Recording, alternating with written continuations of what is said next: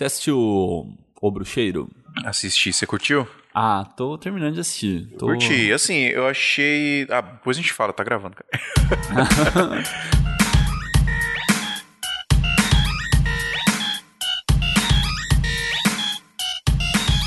Salve, salve, seguidores da Santinha! Aqui quem fala é eu, Adriano Fortinho aqui. Saquei o fio desse episódio aqui. Agora é eu que tô dominando tudo essa parada aqui, rosteando esse, esse episódio massa com essa galera monstro aqui que vai ser bem da hora.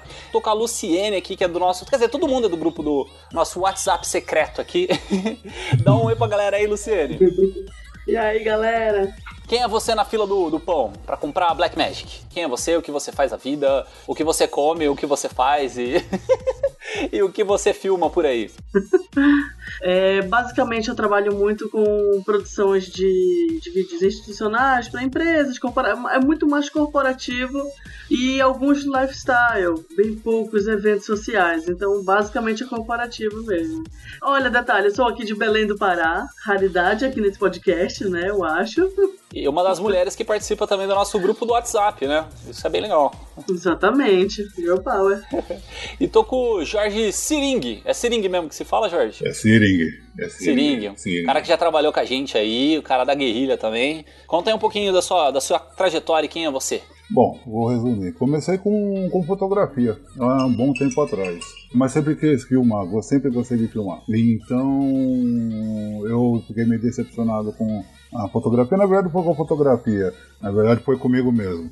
Mas é, a, a, o bichinho mordeu, eu já tinha mordido já há muito tempo. E aí eu voltei a, a querer comprar equipamento e estou começando a, a, partir de filmagem. Agora estudando bastante, correndo atrás ver se a gente consegue pegar um lugar nessa, nessa fila de pão, né? A fila do pão. E o Gabriel Antônio, conta aí, mano, quem é você? E aí, então, você já falou uma parte, né? Eu sou o Gabriel Antônio. Eu tô entrando agora, vamos dizer assim, na área do audiovisual, tanto na parte de fotografia quanto na parte de vídeo. Só que eu sou um ex-desenvolvedor e atualmente trabalho mais na área de design. Só que eu sempre gostei de filmar e agora tô, tô correndo atrás para ver se eu consigo fechar mais uns trampos em cima dessa área. Massa. E o Natan aí, conta aí, você, Natan? Opa, beleza, pessoal? Tranquilo?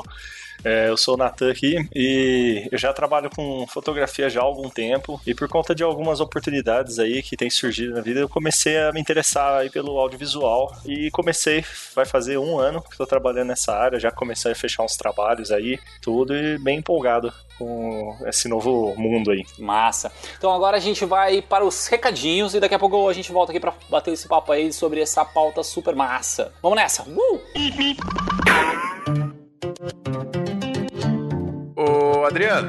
Adriano, Oi. Adriano, Adriano, Adriano, Adriano. Eu? Adriano! Se perguntar se eu tô te ouvindo, eu vou ficar bravo com você. Ô, Adriano, tá me ouvindo? Tá me ouvindo, Adriano? Uou! Ô, Adriano, a gente precisa falar algumas coisas muito importantes da Brasil Box, que o Marcão pediu pra gente avisar pra galera aí, que é o seguinte, ó. Todos os produtos que você vai comprar lá no site da Brasil Box, lá em brasilbox.com.br, você pode parcelar em 12 vezes sem juros. Olha isso, Adriano. Olha que beleza. Outra coisa, se você não for parcelar e por acaso você tem um dinheiro sobrando aí para pagar à vista, obviamente você pode negociar com eles. E é só você ir lá em @brasilbox com Z lá no Instagram, lá no Instagram Instagram e você chama eles lá no direct e fala: Eu quero pagar à vista. Quanto que vocês me dão de desconto? Né, não, Adriano? Verdade, cara. Desconto sempre é bom, né? A gente sempre gosta de desconto. Eu comprei algumas coisinhas agora na Brasil Box, aí tô esperando chegar. É que o meu caso eu tenho que parcelar, né? Eu não, não tenho ainda o colhões de falar assim: Tô tudo à vista aqui, tome, tome dinheiro, tome dinheiro. É... Shut up and take my money. Mas, é, quem, quem pode, pode. E, cara, desconto sempre é bom, a gente sempre aceita. Exatamente.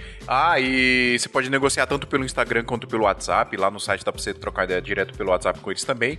E lembrando que a Brasil Box tem toda a linha de câmeras e lentes da Sony, hein? Então a galera sonista é, ó, que gosta da Sony, que curte a Sony. Tem uma 7.3 agora. Pois agora é. vai sair a, a 7S4, né? Sei lá. Será? Não sei. Será? Pulou rumores. a 7S3, estranho, né? Rumores, rumores, rumores. Não sei, rumores. Hein? Não sei, rumores.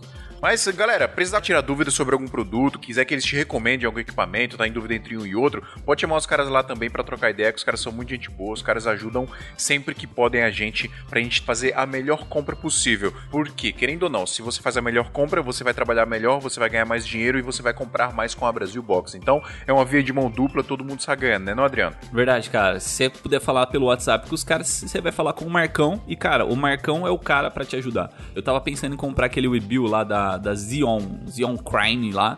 Só que aí ele tava me falando sobre as vantagens de pegar o Ronin SC, né? Então eu tô partindo talvez para esse Ronin SC aí pelas vantagens dele por um preço bem similar. E assim, quem vai saber de mais possibilidades, de mais equipamentos, de mais novidades no mercado? Cara, Marcão, o melhor cara possível para fazer isso para você. Exatamente. Então, pessoal, quer comprar equipamento com melhor preço, melhor prazo e melhor atendimento? É só lá em brasilboxconz.com.br. Yo! Adriano, você conhece o Netflix dos cursos de audiovisual, Adriano? O Netflix dos cursos audiovisuais, eu acho que só existe um, cara. E Qual? um melhor de todos. Qual que é? Ave Makers. Galera, por que a gente chama a AV Makers de Netflix dos cursos de audiovisual? E não só audiovisual, tá? Audiovisual e fotografia também, não podemos esquecer de falar isso. Porque você vai pagar um valor de mensalidade e você vai ter acesso a todo o conteúdo que tem lá. E não são só os cursos, né? São mais de 100 cursos, é muita coisa. Mas você também tem documentos, contratos, planilhas e templates para você usar nos seus trabalhos. Então é muita coisa, pessoal. Você tem suporte direto com os professores lá na AV Makers, você tem material para realizar exercícios práticos, é muita coisa. Só para falar alguns cursos dos muitos que tem lá aqui, ó. Galera de fotografia tem curso de fotografia, galera que quer aprender a fazer cor aí tem curso de color grading, galera que quer aprender a operar a câmera, quer ser diretor de fotografia, quer ser assistente de câmera, tem curso de operação de câmera, quer ficar craque no drone aí, tem curso de operação de drone, curso de motion design. Se você quer ser um produtor aí na sua produtora, se você quer aprender a pré-produção das paradas aí, correr atrás das coisas para tudo acontecer bonitinho lá no dia da filmagem, tem curso de pré-produção. Cara, é muita coisa. Tem mais de 100 cursos, então não tem como errar. Lembrando que o valor da mensalidade da VMakers é R$ 97,00, só que na nossa mão é mais barato. Você usando o nosso cupom AV-SMIA40 lá no ato da assinatura de 97, você vai pagar R$ 57,00 por mês, pessoal. Então, praticamente metade do preço para você ter acesso a absolutamente todo o conteúdo da VMakers. A VMakers, sem dúvida, é a escola mais completa de audiovisual do Brasil, não é isso, Adriano? Olha, 57 reais por mês, cara, tá quase de graça, velho. É o preço de duas marmitas. Exatamente. Ou se você, se você gosta de comer em restaurantes caros, é o preço de um café da manhã aí, ó. Se você é um, um gafanhoto de muito dinheiro, hein, Adriano? É, então pare de comer café da manhã um dia por mês e assine um mês inteiro de Ave Makers, cara. Exatamente, pessoal. Vai lá, avemakers.com.br. A gente vai ler e-mails aqui agora. Se você não quiser ouvir a leitura de e-mails, se você quiser perder essa fantástica leitura de e-mails, é só você pular pro número que vai vir agora. 19 minutos e 42 segundos.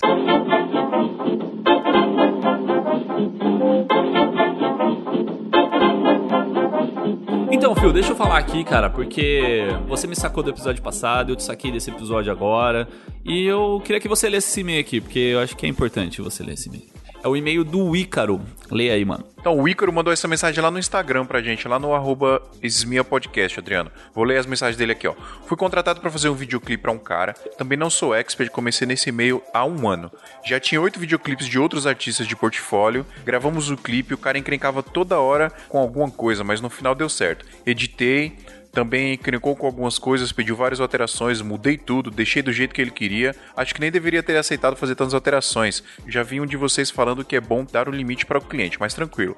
Fechei a versão final, ele me pagou, mandei a versão final para ele, tava tudo certo. Aí hoje me mandou mensagem dizendo que precisava que eu mande todo o material de filmagem para ele, porque ele mostrou a versão final para uma equipe profissional que trabalha com videoclipe e acharam muito amador. Puta que merda. que cliente, filha da mãe. Aí ele conversou com essa equipe e disse para mim que eles vão editar o clipe da forma deles, ou seja, meu trabalho de edição seria todo em vão. Queria saber o que é melhor de se fazer nessa situação, porque sei que realmente não tem como comparar o meu trabalho de videomaker que trabalha sozinho com o de uma equipe que já deve ter anos de mercado. Tem como comparar assim, velho. Uma coisa não tem nada a ver com a outra. Vamos lá. Fiquei mais bolado pela forma como o cara veio falar, como se eu tivesse a obrigação de mandar o material para ele no mesmo momento, além do fato de já ter feito o clipe todo e ter feito todas as alterações que ele pediu. Vamos lá. É, primeiro, o combinado não sai caro, o Ícaro. Se você no ato da contratação colocasse um limite e você em contrato você dissesse se você vai ou não entregar o material bruto para ele, aí você poderia contestar ou não. Mas se nada disso foi combinado, se não foi. Às vezes um e-mail, cara, uma formalização no e-mail você já mata isso. Se isso não foi combinado, você não pode se opor a ele, cara. Infelizmente aí, o errado foi você, tá ligado? É um erro que a gente comete mesmo no começo, mas é, é legal pra gente aprender. O cliente, quando ele fala assim com a gente, ele fala justamente quando ele acha que a gente é amador, tá ligado?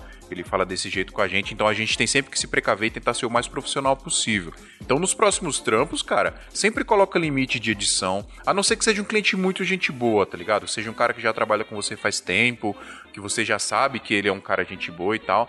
É, mas caso contrário, mano, se é um cliente que está fazendo um trampo a primeira vez, coloca limite de alteração. Tipo, três alterações é um limite legal. Cada alteração você coloca um valor aí, sei lá, 300, 500 reais por alteração. E sempre fala pro cara se você vai ou não mandar um material bruto para ele. O que ele vai fazer com esse material bruto depois, desde que seja combinado se você vai mandar ou não, é problema dele, tá ligado? Agora isso tem que ser combinado antes, mano. É, é foda o cliente, né, Adriano? O cliente ficar pedindo um monte de alteração e depois ainda desdenhar. A gente falar, ó, mostrei pra um cara aqui e ele achou que tá amador o trabalho ele vai fazer um trabalho melhor. É foda ouvir isso, é triste ouvir isso. Mas se o cara falou, mano, tem que fazer, engole seco e aprende com isso, tá ligado? Nos próximos trampos tenta melhorar o atendimento aí e combinar certinho com o cliente. Quando a gente faz isso, o cliente até vê a gente mais profissional, né, Adriano? Sim, sim. É que eu acho que tem que analisar o, o que, que é válido nesse meio, tá? Porque você não é obrigado a mandar o, o material bruto para ele. É, isso aí acho que tá dentro da, da lei lá do audiovisual tal, que eu vi em algum, em algum canal falando sobre isso, que você tinha que manter os arquivos por acho que 3 anos, 5 anos, alguma coisa assim. Só que você não é obrigado a entregar o material sem colocar um valor nele, quer dizer, você pode, pela lei lá, você poderia cobrar um valor em cima disso aí, e isso não precisa estar em, em cláusula de contrato, né? Pelo menos o material bruto.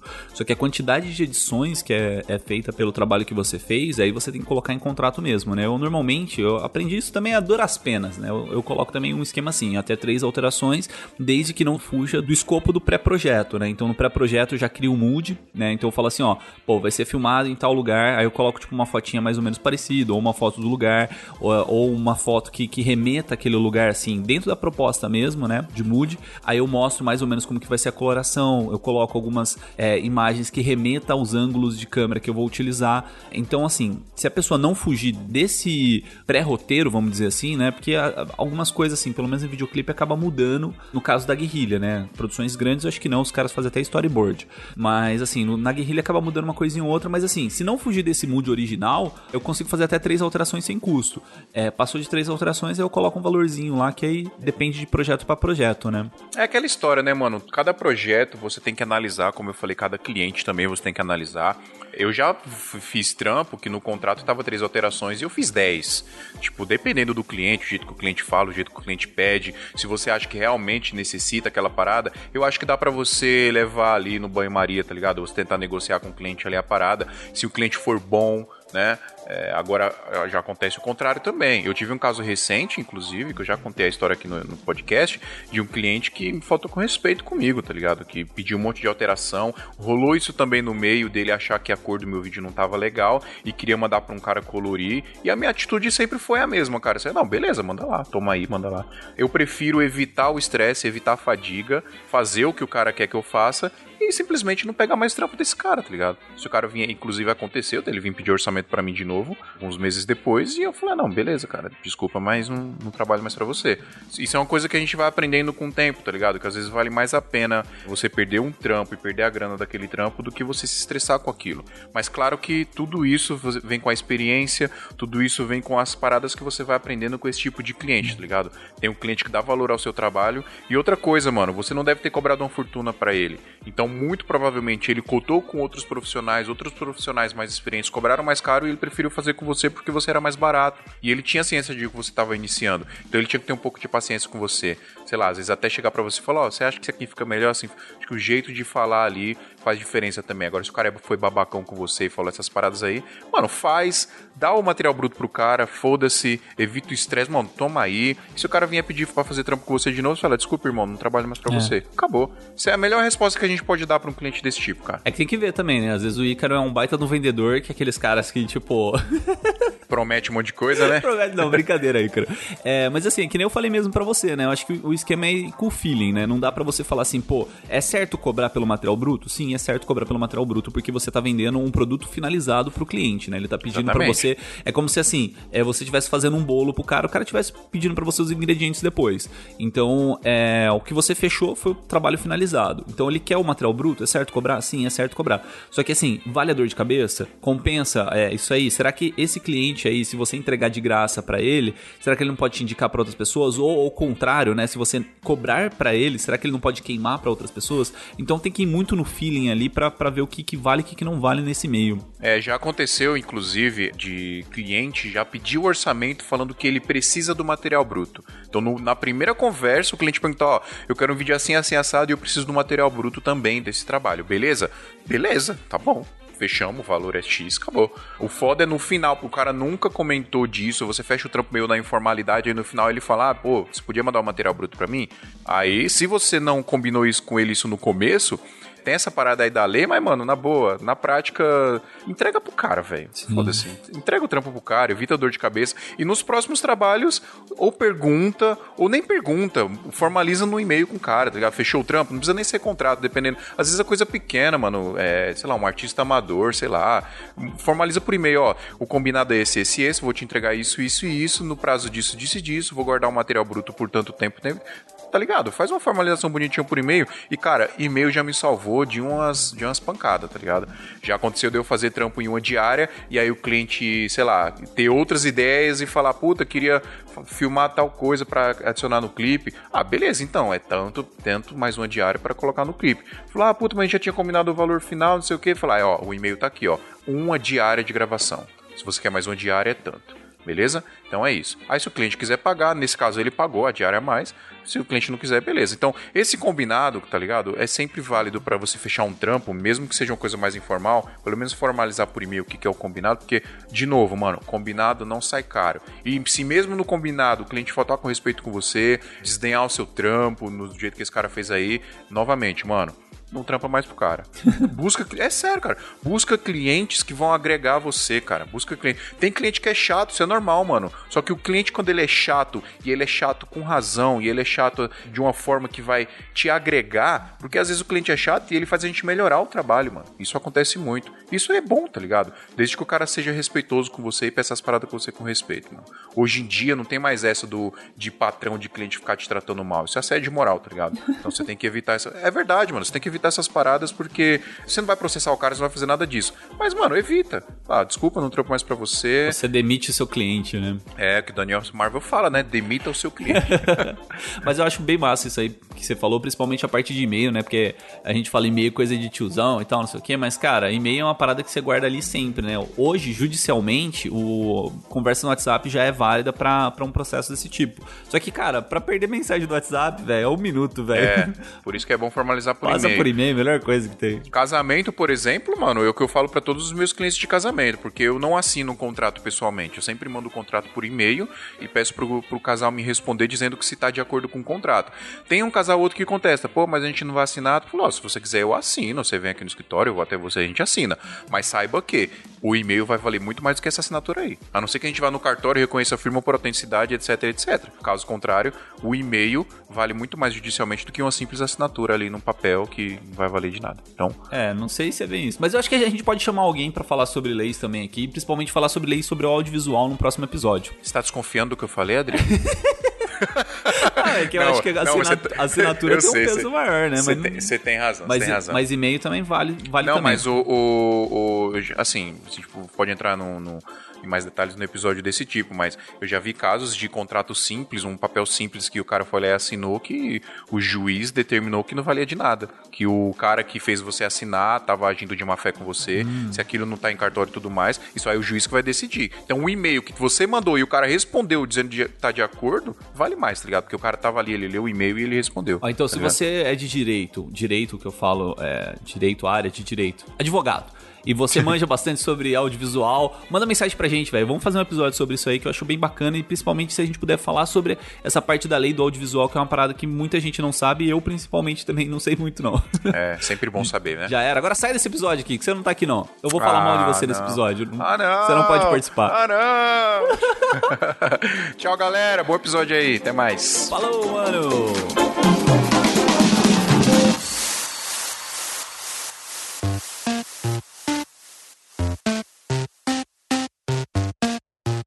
Então, galera, vamos falar dessa pauta massa que é você é o reflexo das cinco pessoas mais próximas que te rodeiam. E eu não sei o que vocês acham disso, mas é uma teoria que eu ouvi e eu fiquei com esse negócio muito forte na cabeça, porque eu comecei a pensar no, no meu crescimento profissional mesmo e comecei a ver que isso faz muito sentido, né? Então, assim, quando eu tava começando, né, por exemplo, na faculdade, vamos puxar assim dessa época, eu andava com a galera de faculdade que tinha um tipo de pensamento, questão de, de estudo tal, assim. Aí saí de lá, fui para uma produtora com uma mentalidade, assim, uma cultura já da produtora diferente, né? Hoje trabalho na guerrilha, assim, ando com, com uma galerinha assim, é, com o Fio, né? Com, com o Dan, com o Carelli, com, com os parceiros assim que já tem uma ideia de guerrilha, mas uma, uma ideia de produções grandes também. Então, assim, eu vi que conforme eu fui mudando da galera que eu fui andando, meus jobs também foram mudando, né? Então, e uma co- consequência da outra, né? Meus jobs foram mudando, eu também fui é, mudando a galera com quem eu convivia. E aí, o que, que vocês acham dessa ideia? Cara, eu concordo na verdade com isso. Tipo, igual comentei ali na introdução, vamos dizer assim, eu sempre gostei de, de filmar, sempre gostei de foto, sempre gostei dessa parte. Só que eu não tinha ideia nenhuma de como é que funcionava um, um set, vamos colocar assim, ou de como é que funcionaria uma produção, tipo, desde as mais guerrilha até as mais caprichadas, mais elaboradas, com mais orçamento e tal. E tipo, eu, por exemplo, eu comecei gravando, eu andava de BMX, e daí eu comecei gravando os meus amigos, que a gente tinha uma câmera da Canon aqui. Eu comecei gravando gravando eles, só que, cara, era tudo no automático, sabe? Era tudo, tudo, tudo, tudo, tudo 100% no automático, gravando a câmera paradinha pra tentar não tremer, né? Mas sempre tremia pra caramba. E depois de um tempo, até o próprio pessoal daí, não é o pessoal que andava comigo, mas eu conhecia, tinha um amigo meu que andava de skate na época, e ele já gravava, ele já, já tava começando a trabalhar com produção de vídeo e ele me deu uns toques assim, tipo, ah, tu pode fazer alguma. gravar no manual. Eu nem sabia que a câmera tinha modo manual. Tipo, eu peguei no modo automático, comecei a gravar.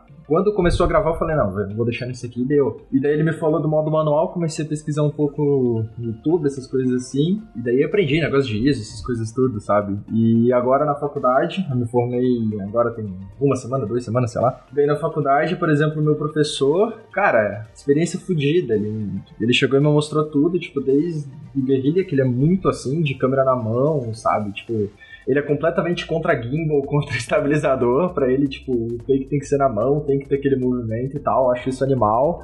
E, cara, isso mudou muito meu mindset pra gravar, sabe? Porque eu vim desde o amadorzão, uma câmera não ficava lente, não, tinha, tipo, profundidade nenhuma, eu virava do jeito que dava, até eu pegar minha T3i com lentezinha do kit e começar já, já pegar as coisas, sabe? Mas, mas deixa eu entender assim, tipo, é essa galera que te ajudou, porque assim, foram conselhos que a galera foi passando pra você, né? e foi Isso, melhorando no, no seu trabalho, até mesmo a sua visão audiovisual. Mas assim, es- essas pessoas são pessoas com quem você convive bastante. Como que é? Ah, com certeza. Com certeza. Aquele meu amigo, no caso que eu falei no começo, que ele andava de skate, ele fez faculdade comigo também. Então a gente já fez alguns trampos juntos, sabe? É um, um cara que, que de vez em quando a gente troca uma ideia, sabe? Discute um pouco de equipamento. Eu mando pra ele algumas coisas, tipo, eu tenho alguma dúvida de um trampo, alguma coisa, ou como fazer tal cena, a gente conversa direto. Hum, O meu professor também, sabe? Tipo, ele é parceiro pra tudo. Praticamente todos os equipamentos que eu tenho, tipo, eu fiz uma consultoria com ele antes de comprar, sabe? Então, tipo, cara, eu não tinha noção nenhuma de nada, sabe? E sempre que eu tiver alguma dúvida, tipo, de, ah, como é que eu posso fazer tal efeito, sabe? Tipo, trabalhar, fazer, sei lá, um speed ramp, alguma coisa assim. Era tudo coisa que eu não sabia fazer e ele foi me passando, sabe? E é um cara que eu tenho contato, se eu precisar mandar mensagem pra ele, certeza ele me ajuda, sabe? Tipo, teve trampo que ele já me arranjou equipamento pra fazer, que eu não tinha. Ele já me ensinou a fazer as paradas, sabe? Tipo, eu não tinha nem ideia. Eu fechei trampo que eu precisava fazer tal coisa, eu não sabia fazer, e ele me ensinou a fazer antes, tá ligado? massa. Então, tipo, é uma, é uma parceria, assim, esses dois eu tenho certeza que, que eu vou levar bastante pra frente ainda. Parceiraço mesmo, né? É. Porque eu li essa, essa frase, eu acho que eu já tinha visto há um tempo atrás, né? Que era É, assim, tem até aquele ditado popular, né? Diga-me com quem andas, que eu direi quem és e tal.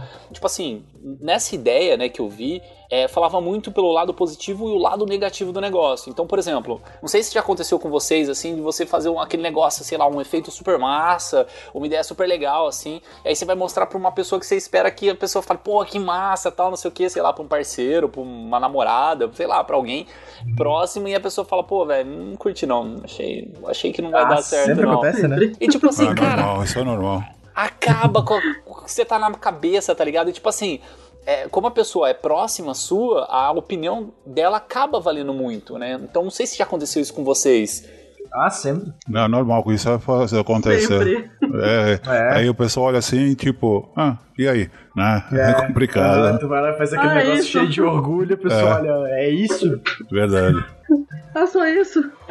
Mas vocês já chegaram a desistir de alguma ideia, assim, que a galera, tipo, botou pra baixo, assim, e, tipo, não foi pra frente? Cara, na parte de vídeo, não. Só que, igual eu te falei, tipo, eu faço uns trampos de design hoje em dia, que é o meu campo principal, e, cara, já aconteceu várias vezes. Eu vou falar pra você que eh, se depender de, de família, familiares, por exemplo, né?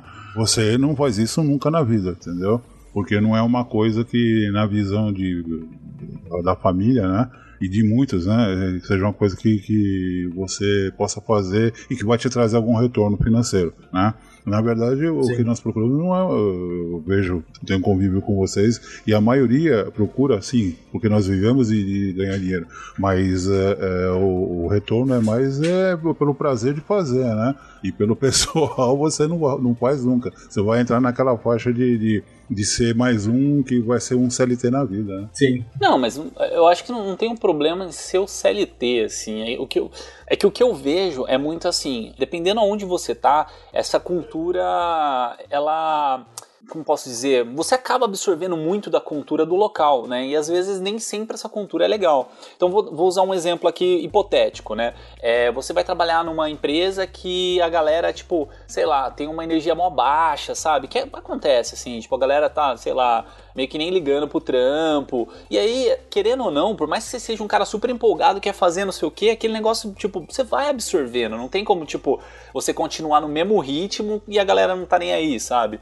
Então, eu, eu vejo muito isso, principalmente quando você é, trabalha em um lugar que você fica muitas horas com as mesmas pessoas. Isso aí já rolou comigo. Eu comecei assim. É, isso rola sim, né?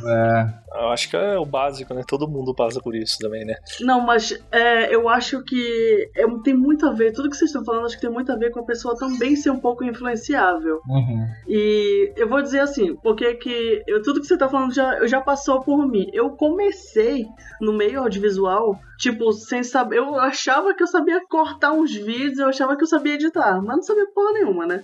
Eu comecei numa produtora ultra mega empolgada e eu, eu fiz as primeiras pessoas assim que eu mais fiz amizade, assim, que mais ficaram próximas a mim dentro dessa produtora foram dois editores, um que é, digamos que ele é mais velho, uma pessoa incrível, maravilhosa, mas profissionalmente ele era um pouco mais acomodado. E, e uma outra pessoa nessa, também do nosso ciclo de amizade, é um cara assim que era um pouco mais novo, ele era muito, muito dedicado e super esperto. E eu confesso que quando eu comecei, eu comecei apenas editando. Então eu pegava muito as manhas dele, tipo, ah, isso aqui tu faz uma gambiarra.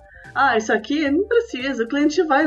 Deixa que de, de- tem um errinho aqui. Não, pô, deixa, deixa que o cliente ajeita, deixa que o cliente manda, manda resposta. É tipo assim, é. Às vezes a gente tá na pilha, sabe, de começar, mas às vezes a gente já começa ouvindo esse tipo de coisa.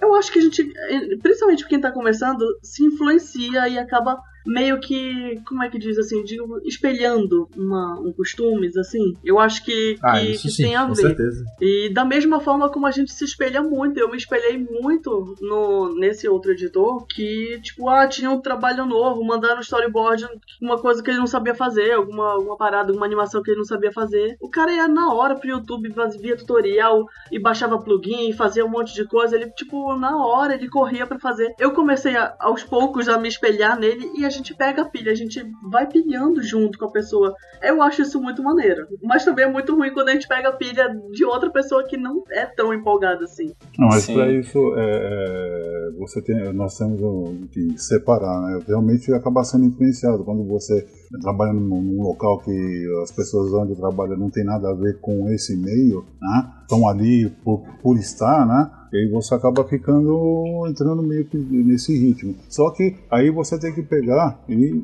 dar aquela chacoalhada e falar, não, peraí, se eu começar a largar pra lá, eu não vou alcançar o meu objetivo. E aí você tem que começar a se munir de pessoas que estão no meio, que estão ali no pique, né? É, tipo, eu tive um caso, não era na produção de vídeo, mas eu era o único criativo, vamos dizer assim, da, da empresa. E, cara, direto chegava alguma coisa assim, de eu bolar alguma coisa diferente, e eu pensava, meu, foda, eu acho que eu, eu arrasei agora nesse negócio, o cliente vai pirar, não sei o quê. Só que dentro da empresa mesmo, o cara que tava acima de mim, ou até o meu, meu chefe mesmo, acabava barrando a ideia lá mesmo, sabe? Então, isso é uma coisa que acontece bastante, tipo, isso é uma verdade, só que às vezes não é só pro positivo, tipo, às vezes a pessoa, ela, tipo, como é que eu posso dizer? Tu vai acabar sendo nivelado por baixo, sabe? Porque em vez de fazer um negócio foda pela tua arte, como as pessoas, elas estão te cobrando só de fazer o negócio de qualquer jeito, tu acaba meio que pegando esse costume ruim, vamos dizer, né? Então, no, no meu caso, foi meio que o o Eu comecei meio que querendo influenciar. Embora eu não conhecia nada ainda de audiovisual, esse primeiro contato meu real foi com questão de uma transmissão online para a igreja que eu frequento.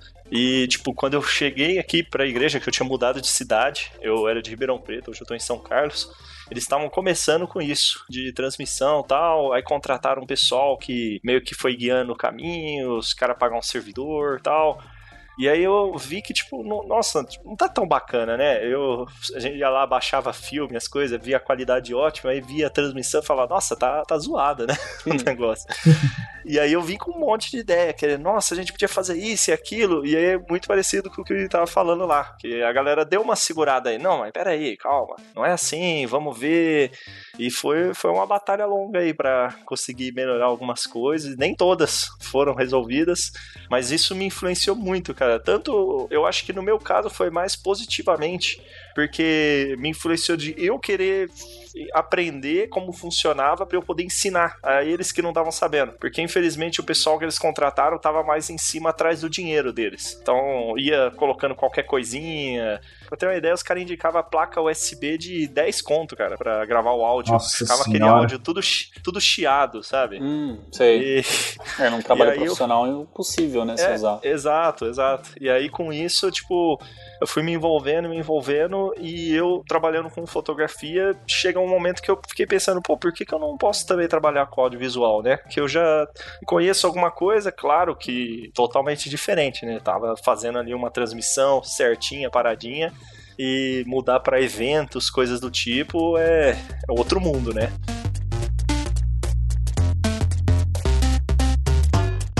Eu tava conversando com um camarada meu que ele falava muito de. Assim, ele comentou, né, o que, que você deve pesar para você se manter num local onde você está.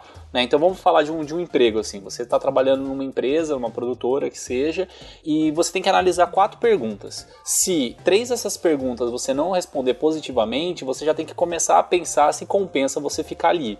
Se duas dessas perguntas você não responder positivamente, já está na hora de você mudar de trabalho, mudar de local, mudar de, de, sei lá, trocar os ares. Né? E as perguntas seriam o seguinte: no caso de um trabalho, né, o seu salário está ok com a sua função? Essa é uma primeira pergunta, né? Se tá ok, beleza, tá, tá dentro do, do estabelecido. Segunda pergunta: você gosta do que você faz? Tipo assim, pô, eu gosto de trabalhar com audiovisual tal, você continua sendo guiado por isso.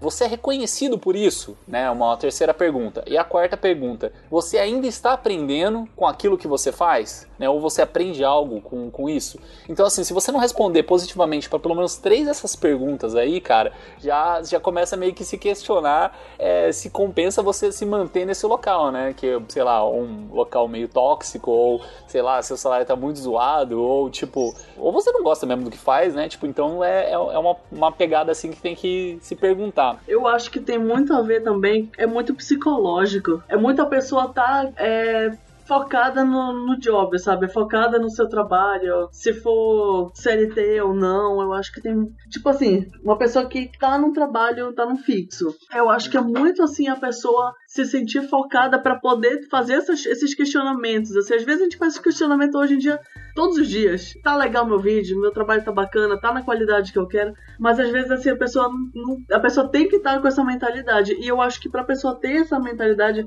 a pessoa tem que se alimentar do nosso trabalho. Tipo, a gente trabalha com audiovisual, ou até mesmo a galera de foto, enfim. Eu acho que a gente tem é viver. Eu acho que a gente vive pra, pra ver, pra analisar, pra observar, pra pegar referência. É uma forma também de estímulo, também é uma forma também da gente se questionar, né, com relação a tudo isso. Mas você não acha que fica um pouco complicado? Porque, não sei, assim, eu pelo menos, de uns tempos pra cá, eu, eu estou vivendo audiovisual assim, talvez pelo, pela empolgação, talvez pela ideia do podcast, assim, que, pô, querendo ou não, esse nosso grupo aqui tá com mais de 100 pessoas e, tipo assim, informação todo dia ali. É, assim, cê, você é instigado, né, incentivado todo dia para continuar fazendo aquilo. Então eu tô vivendo meio que isso. Só que ao mesmo tempo eu me questiono, será que eu, eu não deveria, tipo, dar um pouquinho mais de tempo, sei lá, mais tempo para minha família, mais tempo para curtir? Será que, tipo, porque eu amo o que eu faço, mas às vezes esse amor, assim, acaba sendo demasiado. Pode crer. Né? E assim, voltando até um pouco mais pra, pra pauta, hoje, até brinquei com a minha esposa, acho que já falei isso nos episódios, eu falo mais com o fio durante o dia do que com a minha própria esposa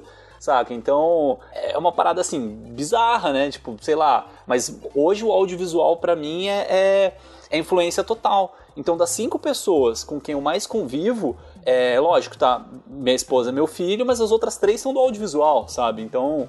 É, não, sei até onde que seria o ponto certo, né? O ponto saudável para isso. Adriano, assim, é, como tudo na vida tem que ter um equilíbrio, né?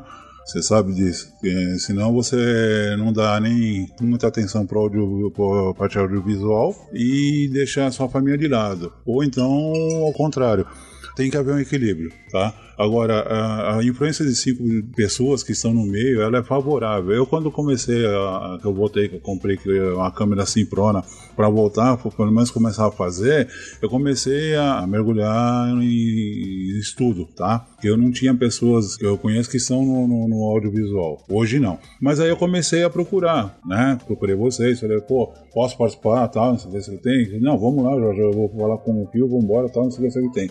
Vamos participar, porque aí eu vou estar começando a, a viver e reforçar minhas referências. E estando junto com o pessoal que, que trabalha com isso, eu vou acabar crescendo. E também vou dar tempo para minha família, porque eles também fazem parte da minha vida. Apesar de eles acharem que isso para mim é mais um hobby, tá? E eu sei que não. Então, a, a, minha vivência com pessoas que estão no meio vai me ajudar a crescer em termos de, de conhecimento, em termos de informação, enfim. E aí eu vou conseguir também mudar, melhorar meu serviço, o, o trampo que eu for fazer, eu vou conseguir melhorar, eu vou ficar satisfeito e sei que as pessoas vão ver também, vão começar a ficar satisfeitas, vão começar a olhar com outros olhos, inclusive eles próprios. Né?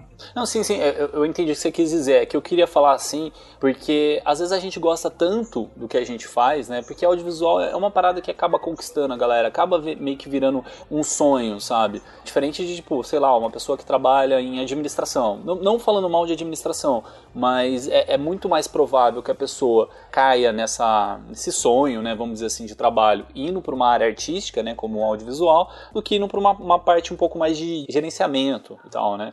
Então, será que essa parte, assim, de você buscar mais pessoas que estão tão engajadas quanto você, né, não, não acaba criando meio que essa, essa bolha de, pô, todo mundo ali tá muito engajado e todo mundo vai só engajado, só foca no audiovisual e deixa as outras áreas também, sabe? Porque, não sei, eu acho que essa mescla aí acaba sendo tanto pro lado bom como pro lado ruim também. Cara, eu concordo com o que você falou, exatamente, porque hoje as pessoas mais em volta de mim, tirando a minha esposa, é o pessoal com quem eu tenho trabalhado. E a maioria, embora não sejam todos do audiovisual, só tem um que trabalha com audiovisual mesmo, o resto é tudo fotografia. A gente às vezes já se pegou muitas vezes conversando e de que a gente não tem dedicado tempo tipo para família e coisas do tipo. E, assim, coisas que, embora a gente esteja se aproveitando muito, mas que possam nos cobrar no futuro. E até, até difícil assim a gente assumir isso, né, cara? Não sei, pelo menos pra mim é um pouco complicado. Não, exatamente. E esses dias mesmo, tem um fotógrafo, um amigo meu, que ele é uma das pessoas que tem me ajudado muito, querendo ou não, pra parte do audiovisual por questões de indicação, porque ele tem fechado muito trampo e tem me indicado porque gostou do meu trabalho e a gente é muito parceiro e tal. E a gente já se pegou muitas vezes falando, cara, nossa, tipo, a gente começa a conversar alguma coisa sobre trabalho e quando vê a gente tá quatro horas lá e aí a esposa mandando mensagem, cadê você? Não sei o quê. E é um tempo que às vezes a gente, assim, não que a gente não tá aproveitando, mas é igual você falou, é, tem o lado bom e o lado ruim, né? Porque o ruim é que a gente não percebe, a gente acaba deixando de lado algumas coisas importantes em cima de ficar no que a gente tá querendo fazer, naquilo que também não, dá satisfação. Realmente, que o Jorge falou, questão de achar um equilíbrio, eu acho importantíssimo, mas não é fácil, né? É, é foda que às vezes quando tu tá rodeado de tantas, por exemplo, eu acompanho direto o grupo lá do SMIA, tem uns outros grupos de audiovisual que eu, que eu dou uma acompanhada, e tu vê toda hora o pessoal bombardeando com job que eles acabaram e, sabe, coisa que eles estão fazendo, e uma técnica nova, ou tipo, tirando dúvida de cor, alguma coisa assim, e às vezes tu fica naquele sentimento de tipo, porra, não tô fazendo o suficiente, sabe? Tipo, eu podia estar fazendo um vídeo a mais, eu podia ter corrido atrás disso. Só que às vezes no final das contas o cara ele já não tem tempo, vamos dizer assim, além do trabalho dele pra conseguir, por exemplo, cuidar de um hobby que ele tenha, ou até ter um tempo com a família. Ele fica tanto tempo no trabalho, só que fica rodeado de pessoas que trabalham pra caramba também. E às vezes tu acaba achando, sei lá, que tipo, tá fazendo pouco. Não sei. É, um, é, um é uma coisa que acontece comigo também. Uma coisa que eu acho massa também é esses ambientes assim de co-work quando tem várias áreas diferentes. Que aí você consegue trocar experiências com pessoas que não são da sua área necessariamente, né? Porque assim, quando a gente só convive só com a nossa área, até as piadas, tipo assim, viram uma piada interna, né? Tipo, você vai contar pra uma pessoa, sei lá, fora do, do eixo ali audiovisual, ninguém vai entender, tá ligado? Tipo, você fala assim, ó, é, não é foto, é vídeo. Tipo, a pessoa vai falar, mano, o que, que você tá falando, tá ligado? e tipo assim, a galera do, do audiovisual já acha que negócio engraçado. Mas é- eu acho legal também esse negócio de você tentar é, buscar pessoas diferentes pra te trazer referências, né? Informações diferentes do que só aquela, aquele núcleozinho que a gente acaba convivendo, né? E é bacana também que as pessoas se ajudam, né? Sim, sim. É, nesse sentido, sim, porque você vai continuar com pessoas que vão te influenciar bem, né, cara? Porque é, não só pessoas do, do meio, né? E é bom que você acrescenta experiências novas, né? Então Sim. você consegue ter visões diferentes, mas visões que vão te fazer crescer, né? E não te colocar para baixo. Ah, é sempre legal ter uma visão de fora, assim, né? Porque às vezes a gente fica aqui de dentro, tipo, meio que sabendo, vamos dizer assim, como que o outro fez tal coisa, ou como é que foi gravado tal cena, ou tipo, como é que foi feito tal coisa assim, mas às vezes tu pega uma pessoa de fora e às vezes ela te dá uma ideia que ela não tem ideia da complexidade, não tem ideia de nada de como é que é, mas às vezes ela dá uma ideia legal pra caramba, que às vezes tu nem tinha pensado, sabe? E que às vezes o pessoal, por estar dentro da área, às vezes acaba ficando mais no, no mais básico, vamos dizer assim, não vou falar Na que tem gente que não cria isso, fica mais na técnica e às vezes uma pessoa de fora, ela vai, ela vai te dar um insight legal na parte criativa, sabe? Olha só uma situação que aconteceu comigo. Eu chamei uma galera, a gente foi fazer um vídeo pra TV, um vídeo grande, mas envolvia uma equipe de, sei lá, pra mim aqui, pra, pro meu momento atual naquela época, 15, 20 pessoas era muita gente. E a gente fez uma produção, foi grande e tal, terminou. Quando eu cheguei, quando o cara do áudio me mandou o áudio, horrível, horrível, ecoando, ele não me disse nada que o áudio tava horrível. Tava horrível. Eu, eu, eu ficava agoniada porque eu tinha dois dias pra editar o vídeo e, e tudo Nossa. era baseado no áudio. Eu fiquei assim, quase só faltou eu ficar em posição fetal e chorar. Aí a minha namorada chegou assim, mas tu não pode só fazer eles dublarem? Nossa, eu não tinha pensado nisso. Caramba! Eu tava, eu tava tão agoniada, eu tava tão, é, é, é, sei lá, focada em tentar ajustar áudio e mexer daqui, mexer pra lá, chamar algum, algum técnico, algum editor, algum especializado em áudio pra ajustar, que eu não pensei no básico, que tipo uma pessoa que não é do audiovisual falou assim, mas tu não pode botar eles pra dublarem? Gente, Pois é. me salvou. foi, foi, uma, foi assim, ela disse assim, não, é, desculpa, é uma pergunta muito imbecil tal, mas não pode dublar? Salvou minha vida. Legal isso aí. Mas é, é pensar fora da caixinha, né? É. É, ainda que tem a boa capacidade de perceber e aceitar, né? Porque tem às vezes que a pessoa vem te falar e você tá tão estressado, tão nervoso, que você nem dá ouvido pra aquela Sim, ideia, né? isso também. Nossa. Você fala, não, não, não dá, não dá. Aí depois você para um tempo a pensar e você fala, nossa, mas dá, que ideia ótima, né? Que- Aí você não como tem coragem de assumir, né? Que foi a ideia da pessoa. É, exato, exato. Ai, já aconteceu isso comigo, cara. Eu fico com uma bronca disso. abierta. Galera, deixa eu falar rapidão da Move Locadora pra vocês. Se você ainda não conhece a Move, ela é uma locadora completa de equipamentos para produção de vídeo e fotografia. Tudo que a gente precisa para qualquer produção eles têm lá. E o processo de locação é muito mais simples, prático e seguro do que você imagina. E hoje quero falar da diária final de semana. Na Move Locadora, se você retira o equipamento na sexta, só devolve na segunda e paga apenas uma diária. Imagina as possibilidades disso. Ah, e pra galera aqui do SMIA tem um presentão, hein? Os ouvintes aí que quiserem alugar lá tem 10% de desconto. É só falar que é ouvinte do SMIA que você já ganha os 10% no ato. E se você for assinante do Santa Mãe do Iso Alto, lá da nossa Santinha, você ganha 20% de desconto. A vantagem é ainda maior. Lembrando que lá na Move tem estacionamento gratuito, hein, galera? E é pertinho da estação do metrô Fradique Coutinho aqui em São Paulo. Ah, e ainda dá pra parcelar a locação em até 3 vezes no cartão. É isso aí, galera. Entra lá no site e veja essa e muitas outras vantagens de se alugar na Move. movelocadora.com.br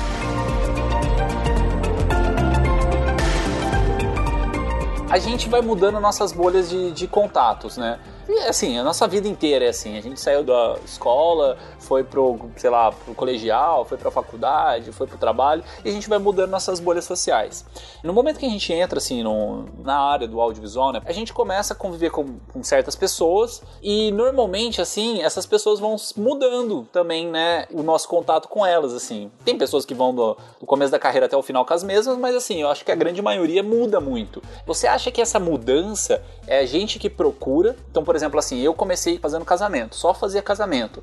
Hoje, meu foco é um pouco. Eu faço casamento ainda, né? Faço bastante freelance, mas meu foco é corporativo, né? Tanto que eu dificilmente eu fecho o casamento meu. Eu faço. O corporativo já é diferente. O corporativo eu fecho o meu e a galera com quem eu convivo hoje tá um pouco mais voltado pro corporativo. Quando eu comecei a conviver com o Fio, aí ele faz bastante videoclipe, né? Eu falei, pô, e por que, que eu não faço videoclipe também? Então comecei a trabalhar com videoclipe por influência de uma pessoa que tá ali próxima a mim. Então vocês acham que é, é um processo assim de vai e volta, assim, você influencia as pessoas e busca essas pessoas e as pessoas também te influenciam consequentemente? Ah, com certeza. Com certeza. Com Acho certeza. totalmente, concordo também. Eu fiz amizade com uma jornalista e eu aprendi muito, do, pelo menos da parte de vídeo, assim, da, da edição e produção de vídeo nessa parte de jornalismo. Assim como ela aprendeu muita coisa, assim, comigo e com, com institucionais, sabe? Vira uma. Não, não apenas uma relação de profissional, mas uma amizade muito somatória. Ah, isso é. Ah, esse meu amigo que eu tinha comentado no começo ali, ele trabalha principalmente na área de fashion, né? Ele faz principalmente produção de fashion filme. E aí quando ele fazendo as coisas, com ele pegando os clientes dele e tudo mais, eu pensei, cara, isso deve ser muito da hora de fazer, sabe?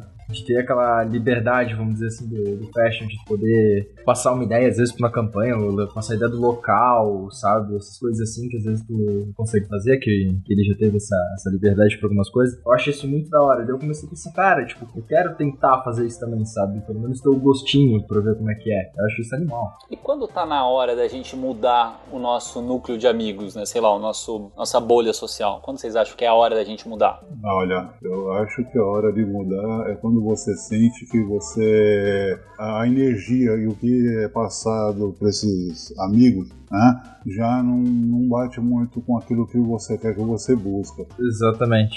É, eu penso que seja naquele momento que quando você, principalmente se você perceber que esse pessoal que você tá em volta, que eles não estão querendo também na questão de evoluir, de crescer, de, de aprender coisas novas e começa só a querer criticar, só criticar a coisa dos outros, critica que fulano aquilo, fulano faz aquilo lá. Eu já tenho percebido isso em algumas pessoas que eu mantenho contato ainda hoje, próximas, que eu tenho notado que, tipo, já era hora de estar tá me afastando, sabe? Porque é outra vibe, é outra vibe. A pessoa tá lá preocupada mais em, em criticar o que o fulano faz, o que o outro faz, que o outro cobrou barato, que não sei o que lá, em vez de pensar assim, pô, o que, que eu posso fazer de diferente? O que, que, que, que eu posso, sei lá, tentar dar uma inovada? E esse tipo de coisa, cara. E, e, aí, quando você chega muitas vezes com esse pessoal e com uma ideia diferente, querendo dar uma inovada, a pessoa muitas vezes joga lá para baixo, que é aquilo que a gente estava conversando também no começo, da influência negativa tal. Então eu acho que esse é um, para mim esse é um dos momentos que você tem que saber identificar e cortar a partir daí tentar cortar a relação ou diminuindo aos poucos até se afastar dessas pessoas que estão meio que te arrastando, né? Não é só uma amizade e tal. Eu vou te dar um exemplo. Eu trabalhei como assistente de um fotógrafo. Quando eu comecei, eu procurei ele e ele me recebeu lá de braços abertos. Comecei a trabalhar com ele e aprendi muita coisa com ele, cara. Então eu agradeço muito pelas coisas que eu aprendi com ele. Só que aí eu comecei a perceber, como ele fazia muitos jogos para um nicho só, ele começou a ficar para trás, porque começaram a aparecer concorrentes que tinham ideias diferentes e o pessoal foi começando a gostar e ele começou a entrar num círculo de só reclamar. A partir daí, cara, é, eu comecei a ficar é, chateado e tentando falar para ele, não, cara, procura coisas novas, tal, e vê o que, que você tá para para analisar o que você está fazendo de errado e procura mudar isso, tal, não sei o que tem. E ele acabou não ficando. Isso foi quando eu comecei, como eu citei no começo, comecei a ficar meio chateado com a fotografia por causa disso. Eu falei, pô, será que eu vou entrar nesse círculo também? Não posso é, entrar nesse círculo. Foi a pior coisa que eu fiz na época, porque eu, eu acabei deixando largando de lado. E depois eu voltei, porque a minha paixão continuou gritando aqui dentro de mim e falando, não, mas você vai fazer o que você gosta, cara. Hoje, hoje eu converso com ele tudo, bato papo com ele, mas é, é sempre ele continua a mesma coisa, reclamando, reclamando, reclamando, reclamando. Enfim, é, não procurou se atualizar, né, cara? Tem até uma questão que você comentou com, comigo uma vez, Jorge, que era a questão um pouco da idade né? Que você falou assim que o pessoal, não sei se foi familiar, não lembro quem que você comentou, que o pessoal colocou você meio que para baixo por causa da sua idade para entrar no, no, audiovisual, não tinha uma coisa assim? Sim, sim, sim. Hoje eu tenho 57 anos, cara. Então, para mim, fica um pouco mais difícil, porque você vê que tem uma leva enorme de pessoas novas entrando no mercado. Mas eu, eh, eu não, apesar de tudo isso, tá? Eu penso o seguinte, que estudar e eu, eh, se eu tiver com pessoas que também são mais ou menos do mesmo nível que eu, você, por exemplo, o Pio, o Dan, são caras que, que têm a cabeça legal tal, então eu vou, vai ser uma troca de energia, então, energia, troca de energia boa. Em casa, realmente, houve esse tipo de, de, comentário, mas eu nem posso levar em consideração, porque se eu começar a levar em consideração, eu vou entrar naquela mesma roda que eu entrei antigamente. E é justamente isso que não dá. Então, eu procuro me munir de pessoas que têm vontade, que procuram correr atrás, e que vão também me dar um incentivo e eu vou trocar energia com essas pessoas, cara, para poder todo mundo crescer junto, porque senão você entra na, na, naquela de, de ficar para baixo e, e, acaba não fazendo nada, né? Eu acho que tem essa questão, assim, para você tem que filtrar mesmo, né, tudo que, que a galera fala, é porque quando a pessoa é muito próxima de você, dependendo do comentário, acaba pesando com uma força muito grande, né, então é, às vezes é um Sim. pouco até difícil. Então, assim, a gente fala assim, pô, você conseguir mudar de, de bolha, de nicho tal, não sei o que, mudar de grupo, mas tem pessoas da nossa vida que não dá pra gente mudar muito. Exatamente, exatamente. Eu comecei a, a me conhecer mais e não me deixar influenciar por isso, tá? Por que, Adriano? Porque é o seguinte, é como você disse, tem pessoas que você pode deixar de lado, tem pessoas que não. E no meu caso, meus filhos, minha mulher, eu não vou chutar. Tudo bem, eles podem até falar que não quer, que não gostam, acho que não vai dar em nada. É um pensamento deles. A partir do momento que começar a dar certo, eles vão falar, pô, eu tenho certeza disso, eu vou falar, pô, me enganei. Entendeu? Enquanto isso, eu vou ter que aguentar. Eu não posso chutar eles. Não, sim, família é família, né? Família é família, evidente, né? É, eu acho que a gente consegue, assim, filtrar é, no momento que você está falando de amigos, de, de pessoas do, do, trabalho mesmo, né? Então, até comentei daquelas quatro perguntas e até pensando agora no, enquanto a gente está conversando, eu acho que essas quatro perguntas você consegue aplicar em vários momentos.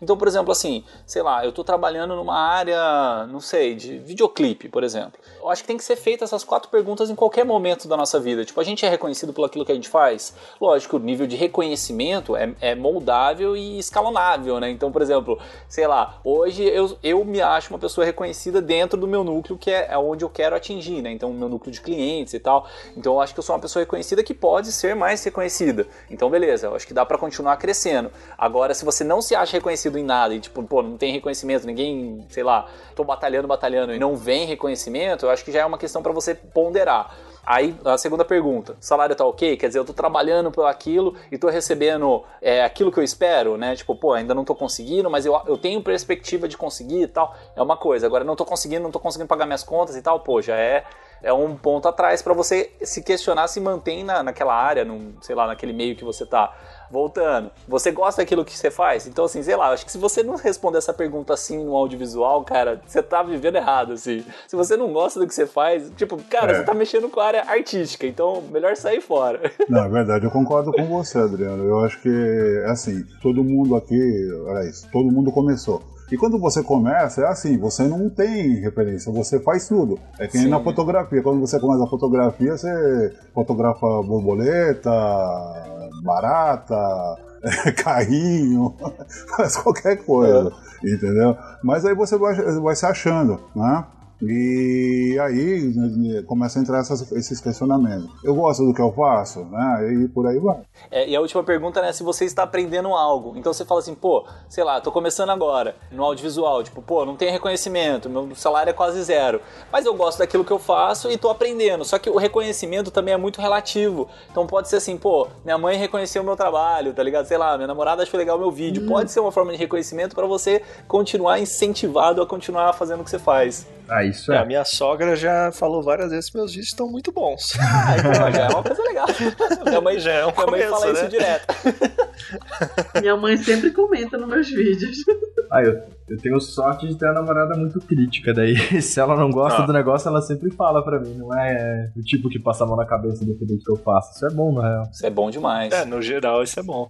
O que ele tava falando da questão de, de você gosta que você faz tal, principalmente na questão do audiovisual, né? Eu, quando eu, como eu falei, eu comecei faz pouco tempo, vai fazer um ano, e eu gosto de casamentos, é, aqueles pré-wedding, love story, esses tipos de, de trabalhos. São coisas que eu acho muito da hora. Só que, tipo, uma coisa que eu não curti quando eu comecei a fazer isso que eu percebi é cerimônia. Pessoal que gosta de fazer, ah, tem que fazer a cerimônia inteira, integrar na íntegra. Digo, no quesito de edição, isso eu vou falar mais até. Porque, tipo, eu falo, nossa, é muito chato, é um negócio de uma hora lá, seguida. É tipo um filme, só que dependendo do, da igreja, do padre, é aquele negócio maçante, chato pra caramba. E aí eu falo, putz, eu curti muito os casamentos, fazer aqueles vídeo resumo, né, que o pessoal faz, 6, 10, às vezes chega até uns 12 minutos, dependendo. Aqueles short filmes, né? E, isso, isso. E aí tem um cara que é referência aqui, que é um amigo até que eu, que ele já trabalha ao contrário. Ele gosta pra caramba de fazer a cerimônia. Ele fala, ah, pra mim a cerimônia é a melhor parte e tal. E esse short movie já ele não curte tanto. Então eu falo, aí eu até trocando ideia com ele, eu falo, mas cara, a parte mais da hora que é que onde você vai poder fazer a sua criatividade, poder, tipo, inovar, querer procurar coisas diferentes para fazer. Porque, querendo ou não, a cerimônia, eu penso assim, você fica preso ali, né? Falando de casamento, é claro. Você fica preso ali a, aquela sequência, sempre certinho. Eu não sei como é corporativo, porque eu ainda não fiz. Mas eu acredito que corporativo, dependendo de como for, às vezes tem também algumas restrições, né? É, você vai ter que seguir o briefing do cliente tal, tudo. Tanto que os casamentos que eu fechei, a maioria eu fechei cobrando um valor para fazer só o trailer e o, o, short movie e cobrava a parte para entregar a cerimônia. Porque eu falei, como é algo que eu não curto muito de fazer, eu falei, tem que valer a pena financeiramente para eu fazer. Eu tenho que ter um estímulo bom que me dê ânimo para falar, não, então beleza, vou fazer, tal. Pelo menos essa é uma experiência que eu queria comentar aí com vocês. Ah, eu entendo bem disso aí. Nossa, a primeira vez que eu editei casamento foi para uma produtora aqui de Belém. A editora meio meio que editora-chefe lá da, da produtora, ela me passou uma lista de 26 alterações. Eu fiquei devastada. Nossa, mas, mas assim, hoje ela é uma editora e diretora muito foda aqui de Belém. Eu não sei se ela é conhecida fora de Belém, Adriana Oliveira, o nome dela. Inclusive, ela é incrível. E isso foi um, foi um divisor de águas. É, não, não necessariamente ela, em, talvez ela, assim, porque ela me ensinou algumas coisas que eu não consegui enxergar. Por exemplo, ver essas 26 alterações e pensar que é pro meu bem, que é, eu vou estar tá colocando uma qualidade muito acima do que eu estava acostumada a fazer antes de, como, de, de iniciar ali nesse ramo. Então, tanto que com o tempo ela foi me elogiando, ela foi passando umas jobs e ela foi, tipo, me passando uma, um material e reduzindo também as alterações. Mas assim, é muito. Eu acho que tem certas pessoas que também. Pessoas e situações juntas que eu acho que a gente tem que. que servem como um divisor de águas também na nossa carreira.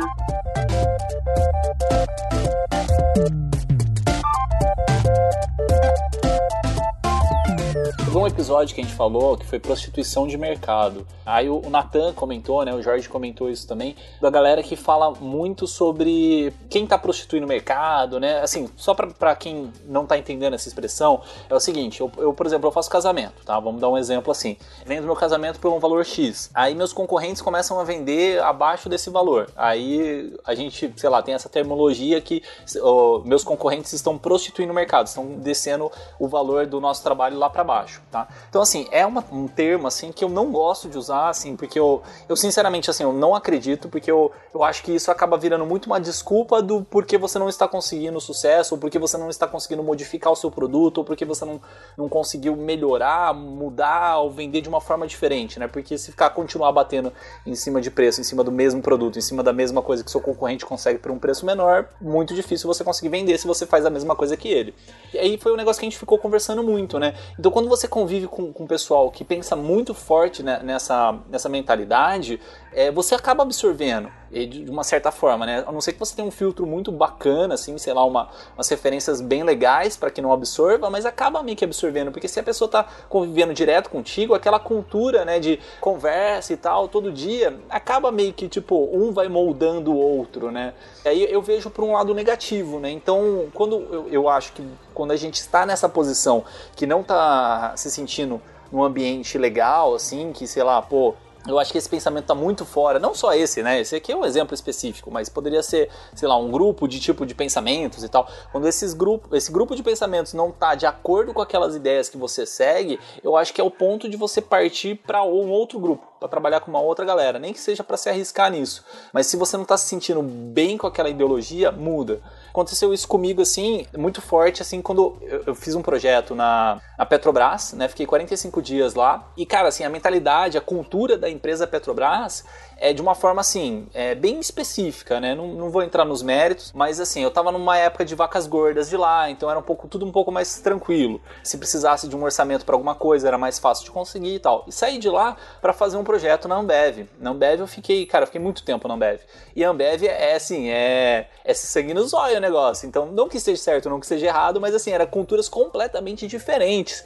E assim, quando eu cheguei na Ambev, tipo, foi meio que um baque assim para mim, de, por exemplo, sei lá, você falar pro cara, ó, precisa de comprar um negocinho de 10 reais ali para resolver, porque se não comprar esse negócio de 10 reais não dá. O cara fala, ó, você tem que, sei lá, segurar 30 dias porque não vai ter os 10 reais para comprar. Parece meio loucura isso, mas assim, como a Ambev tem uma, um pensamento mais de custo zero ali, sei lá, não sei se eu posso usar essa expressão, mas é, é tudo muito controladinho, tudo muito no limite, era um pouco mais complicado do que era na época da, da Petrobras. Então, assim, deu um, um pipoco na minha cabeça, assim, de eu falar, caramba, tipo, e agora, tá ligado? O que, que eu faço? Tipo, ter que me moldar pra estar ali no meio, assim. Ah, mas, ô, Adriano, em cima do que você falou aí, em específico desse episódio, eu gravei uns trechos deles e mandei para alguns amigos desse círculo que eu comentei, que convive comigo, né? Principalmente da parte que vocês falam sobre o cara que chega cobrando muito barato, eu vou lá e indico um mais barato ainda. Se ele vem cobrando, se o cara procurar, eu tenho fulano que faz por 500, mas se quiser eu te indico um que faz por 200, né?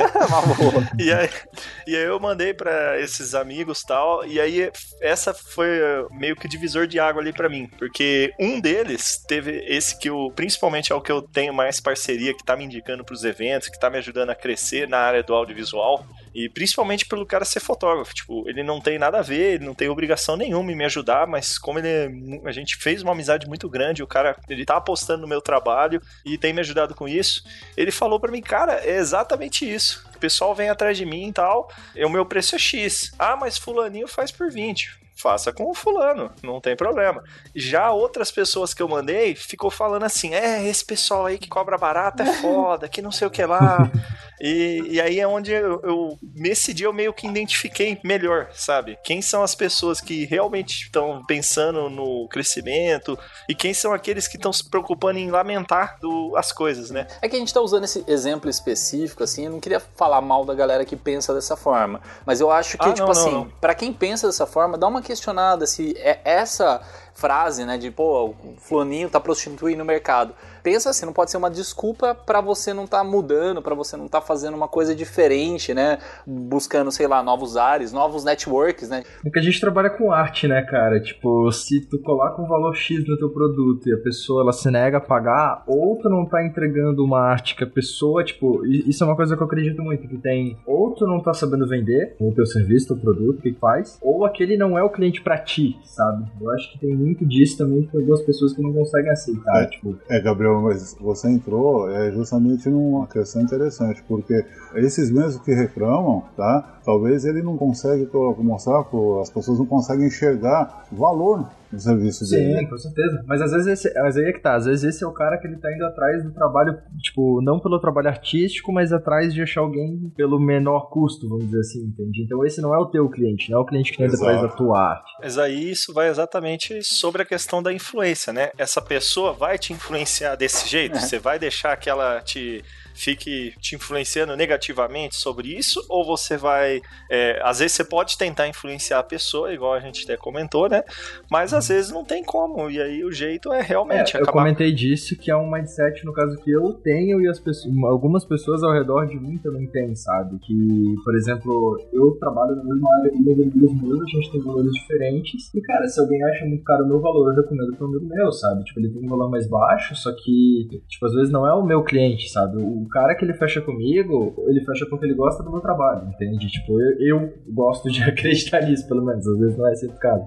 Mas, enfim, tipo, eu desviei um pouco do assunto. Só pra responder o que o Adriano tinha comentado sobre quando que seria a hora de trocar de grupo. Cara, eu acho que vai muito quando tu se sente.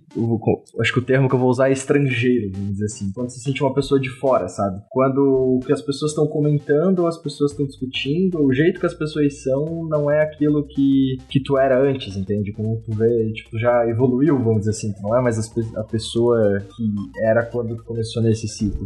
Eu acho que quando chega nesse momento que tu não se adequa mais ao jeito daquelas pessoas, daquele grupo, é o momento que tu tem que começar a ir atrás de, de outras pessoas, sabe? Pra te cercar.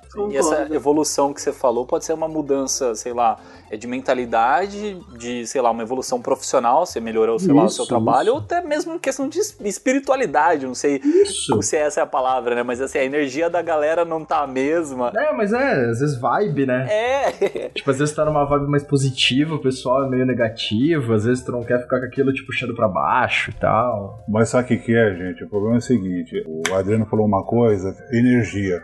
A pessoa que fica só reclamando, você, por mais que você queira ajudar essa pessoa e dar uma força para ela, mas você não consegue ficar na- na- nessa mesma energia e, e- e essa pessoa também não consegue ficar junto com de você porque você começa a, a ficar numa energia diferente. Qual a tua energia? O que, que você está querendo? Você está querendo buscar melhorar o teu trabalho. E aí você começa a procurar coisas para mudar, pessoas, trabalho. E aí quando você começa a argumentar com, com essas pessoas que só falam negativamente, ela vai falar, não, pô, é, não é nada disso, você está começando agora, você não entende nada disso. Eu já ouvi muito disso nesse meio. Então, é assim, eu acho que você consegue sim ter pessoas que vão te ajudar e você tem pessoas que vão que tem, tá com essa energia. Você se junta com pessoas que estão com a tua energia. Se você está com a energia de crescer, de, de, de, de evoluir, você vai achar pessoas que também têm essa disposição, essa energia.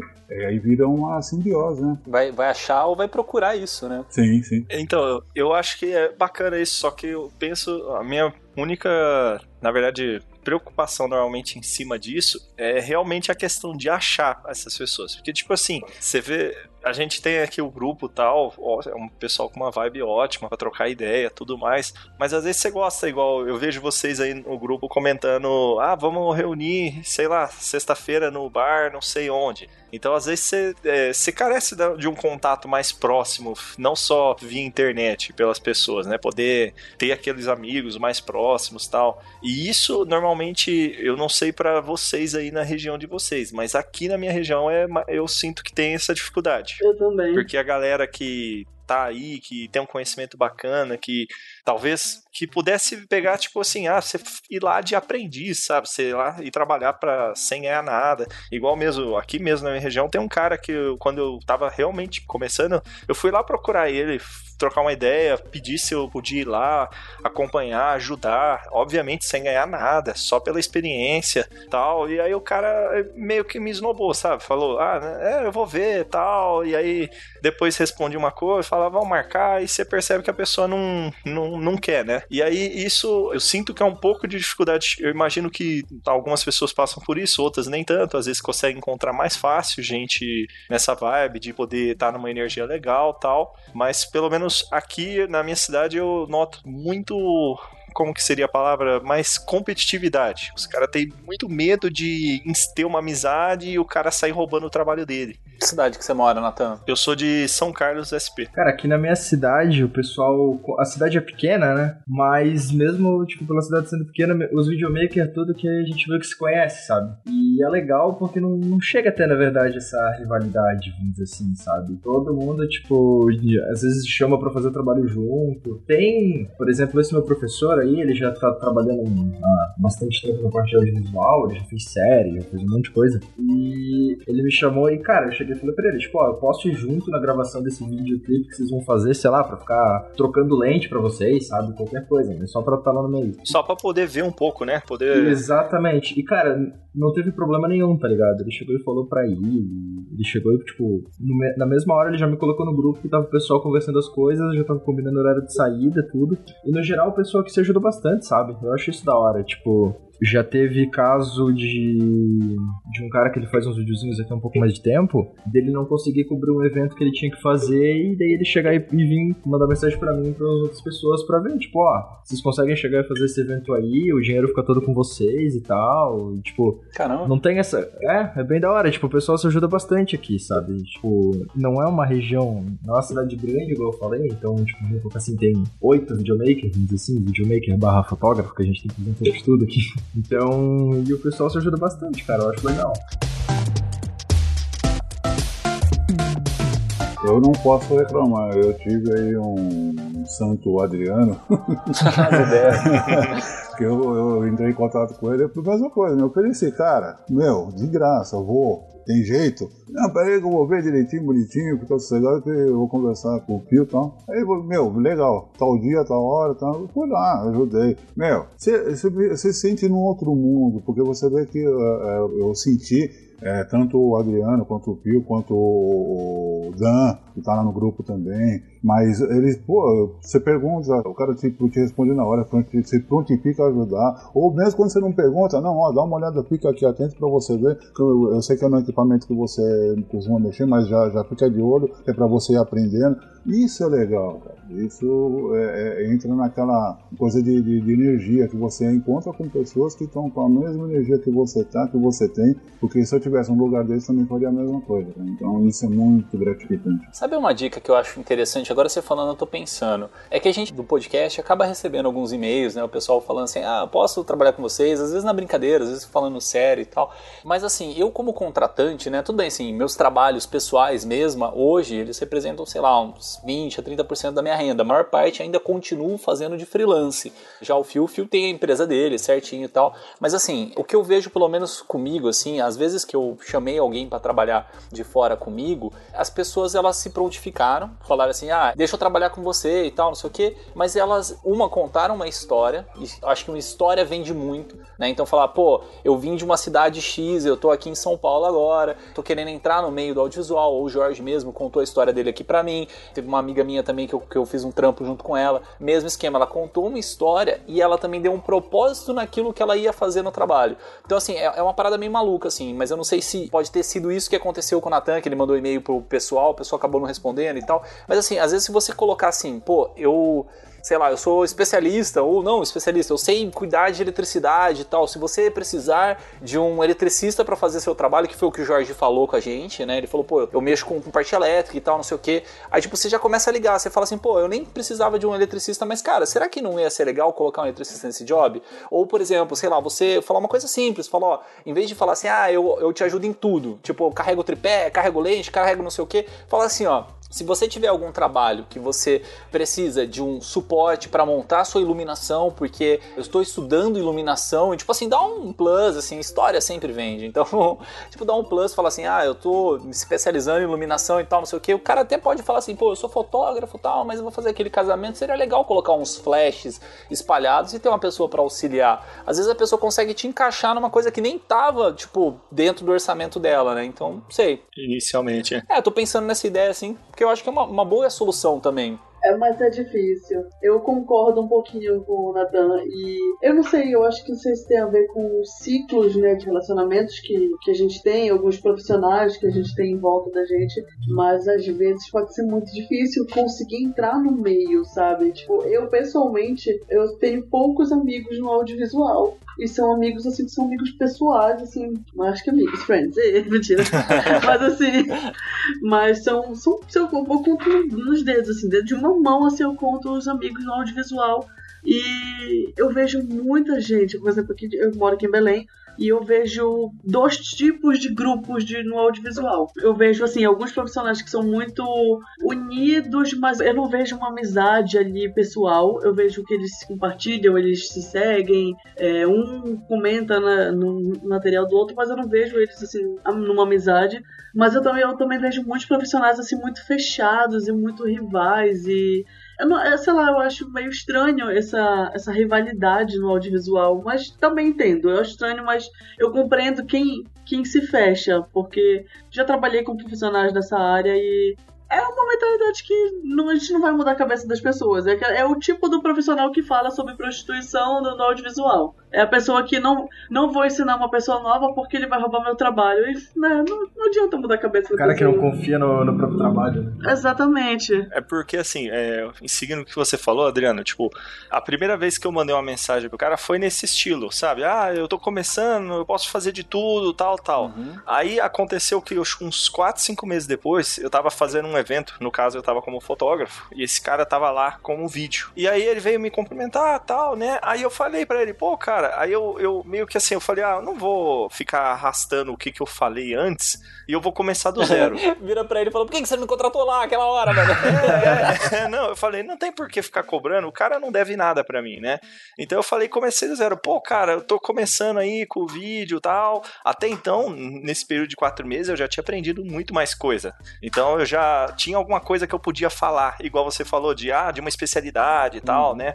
E aí eu falei, cheguei, comecei a trocar uma ideia com ele, falei, pô, cara, agora eu, eu tô investindo no teu equipamento tal, tal, é, só que eu tô querendo pegar mais experiência aí de campo, né, aprendendo realmente, e aí me ofereci e falei, pô, cara, se precisar, é, eu vou sem custo, obviamente sem custo nenhum, o que eu puder ajudar, se precisar de alguém que seja uma câmera extra para ajudar com equipamento. Porque era seu interesse de experiência também, né? Só para deixar que, quero... bem claro assim. Isso, isso, porque eu fui sincero com ele. Eu quero aprender, eu quero aprender com quem tá aí no mercado trabalhando e para aprender você tem que ir ver, você tem que ir lá ralar, você tem que ir lá fazer. E eu falei, pô, se me deixar, eu, eu falei, ainda ofereci para ele, ó, eu tenho tais equipamentos, não sei se algum encaixa no, no que você precisa tal. E assim, eh, no dia o cara foi super simpático comigo, foi super gente boa.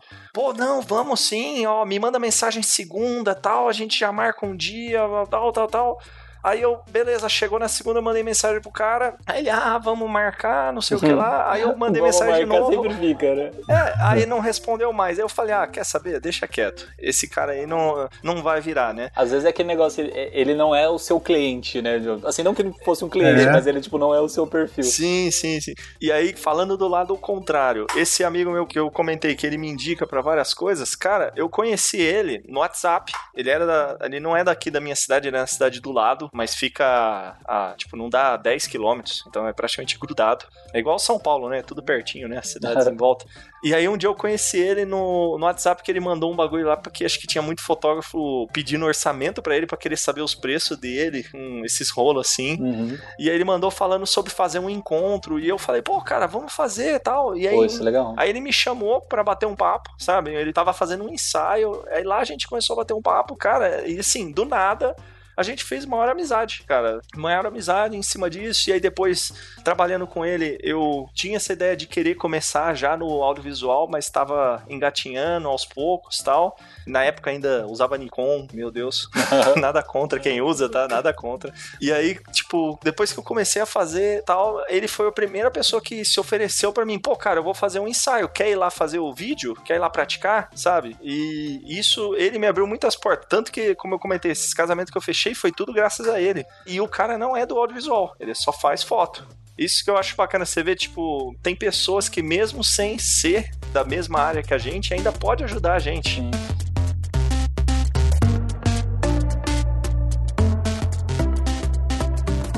Aqui, eu- assim, eu falei em algum episódio anterior, né, sobre os tópicos, assim, que eu considero pra você conseguir ter sucesso, né? Que é o ambiente que você tá, né? Às vezes, sei lá, você nasceu numa cidade, vamos dizer assim, que tenha muitos videomakers e eles sejam super amigos. Então, tipo, isso facilita. Outra é a estrutura familiar e financeira que você tem. Então, se você nasce numa estrutura melhor, lógico que você vai ter uma parada mais estruturada, seja num ensino, numa- um colégio melhor, um, sei lá, Outra parada é network. Network eu acho que é, é muito importante. Então, quanto melhor o seu network, mais provável você tenha sucesso. E a outra que eu também considero é meritocracia. O quanto você batalha por isso. Então, quando você tem menos de uma desses atributos assim, você tem que compensar em outro. Então, você fala assim, pô, numa situação totalmente péssima, o cara nasceu tipo numa cidade muito difícil, não tem estrutura familiar ou financeira. Pô, o cara tem que debulhar na meritocracia, assim, porque tipo, assim, sei lá, pode ter um limite pro cara chegar ou não, mas assim, eu não quero chegar nessa filosofia. Eu tô pensando assim, o cara vai ter que batalhar mais, sim, né? Tipo, sei lá, pelo mérito dele,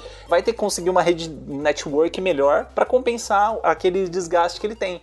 Né? Então, eu acho que, que tem meio que essa balança, assim, né? Só que uma coisa que tem que pensar é que nem o Fotologia ele fala bastante, assim, eu acho muito legal o podcast dos caras, que eles batem muito nisso, assim, de você parar de usar desculpas para o seu mau sucesso. Então, por exemplo, esse negócio que a gente tá falando assim, ah, tá prostituindo o mercado e tal, não sei o quê. Isso, é, é que é um exemplo bem específico, mas é uma das desculpinhas que a gente acaba dando pra gente não ter um bom sucesso. Outra desculpa, por exemplo, pô, na minha cidade isso não funciona. Aí você fala assim, pô, pode ser que seja um pouco mais difícil, mas que não funciona 0% de probabilidade de funcionar e tal, é muito impossível, entendeu? Então, às vezes, pode ser que você não encontrou as pessoas certas, que nem você mesmo, Natan. Você falou assim, pô, era, era difícil, mas eu consegui achar um cara que me indicou, que deu certo e tal, não sei o quê. Então, pode ser que seja um pouco mais difícil, mas assim, impossível, eu acho muito, muito impossível que seja, sabe? Você faz ser impossível, né? É. Você decide que é impossível, né? Exato, ent- então eu acho que no momento você parte pra essas desculpas, assim, pra você mesmo, tá ligado? Aí, tipo, você fala, pô, eu só não tenho sucesso porque, sei lá,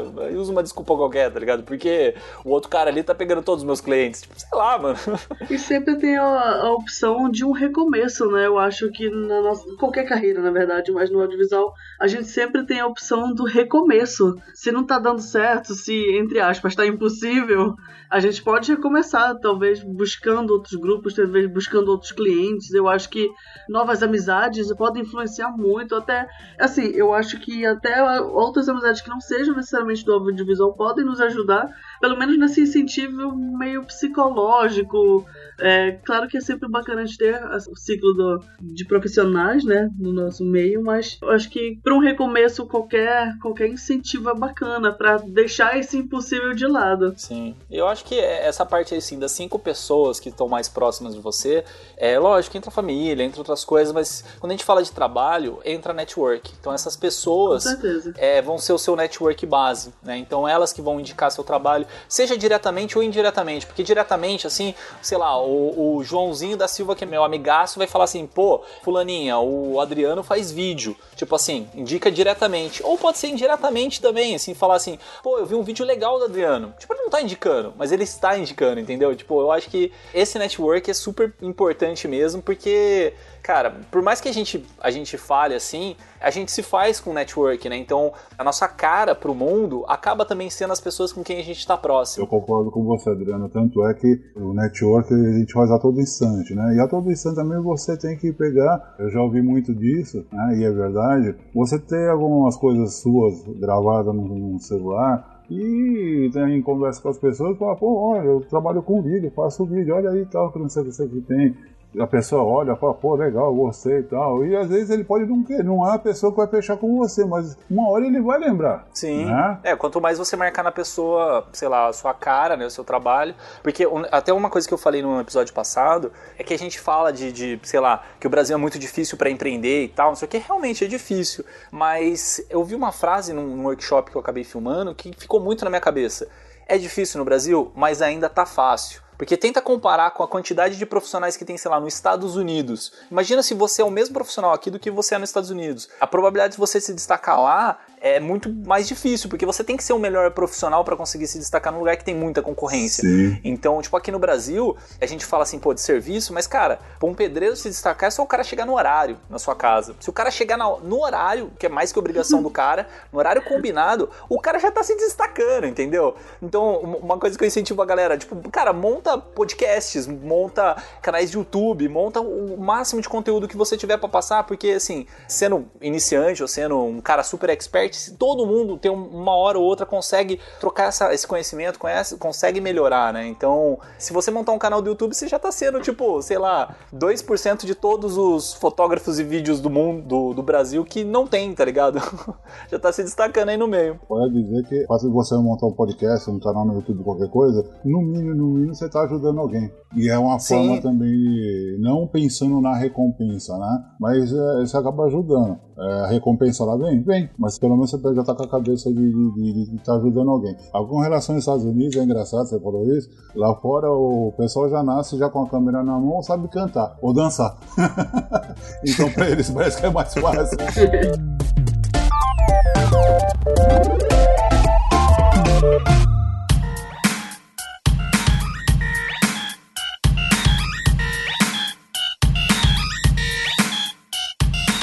Mas fechando aqui, galera, então a gente falou bastante aqui das cinco pessoas que mais estão próximas de vocês.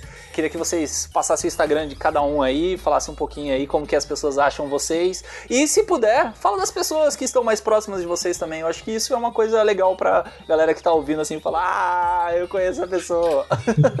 fala aí, Gabriel, fala você primeiro, vai. Ultimamente eu tô usando só o Instagram, então meu Instagram é imgabriel, tudo, tudo minúsculo. Cara, desses dois caras aí no caso que eu falei, né? O primeiro seria o Guilherme Galdino, que o Instagram dele, se eu deixa eu lembrar que eu não lembro de cabeça o Instagram Instagram de ninguém. Não, a gente deixa na descrição depois. Tá. Guilherme Galdino. Isso. É gui.gamg. Gang, no caso. gui.gang. Seria o Instagram dele. E daí do Gabriel também. Também é Gabriel, que seria meu professor. É Gabriel Moicas é o Instagram dele. Daí nos dois lá também tem alguns jogos que eles fazem, tem alguma coisa de lifestyle, que eles fazem alguma coisa até de, de produção de vídeo, não digo autoral, mas tipo da própria vida dele, sabe? Tipo, o Gabriel ele faz bastante coisa de rafting, ele é apaixonado, sabe? O Galdino ele já tem alguns vídeos, por exemplo, do dia a dia dele com a namorada, coisa, além do, dos trabalhos dos trabalhos de jovem que ele puxou mesmo. O meu vai ter vídeo ainda, tamo na fé. É. então vou, vou editar alguns trabalhos hoje, vamos ver se, se eu vou conseguir colocar alguma coisa de vídeo até o final do ano, mas por enquanto só tem foto mesmo. Mas. E você, Natan? Cara, o meu Insta é Natan Lana, do, do junto, né? Natan com TH.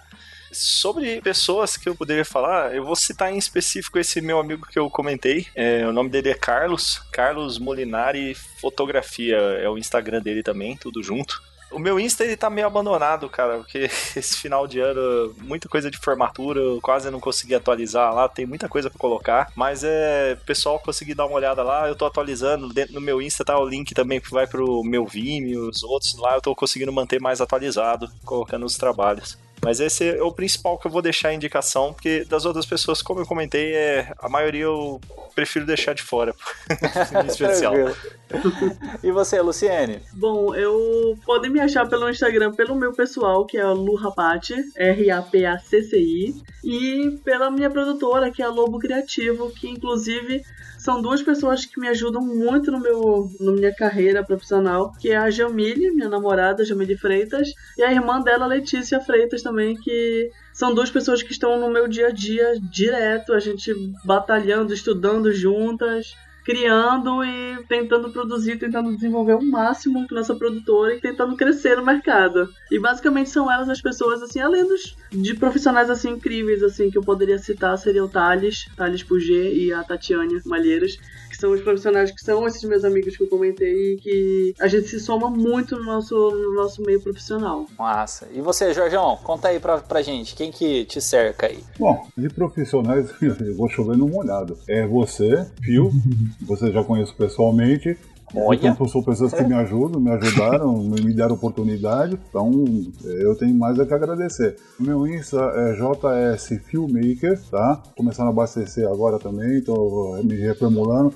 Novidades para 2020, então vou começar a me reformular desde agora. E agradeço pelo bate-papo de hoje, foi interessante, foi bem esclarecedor. Valeu, obrigado. Abraço a todos.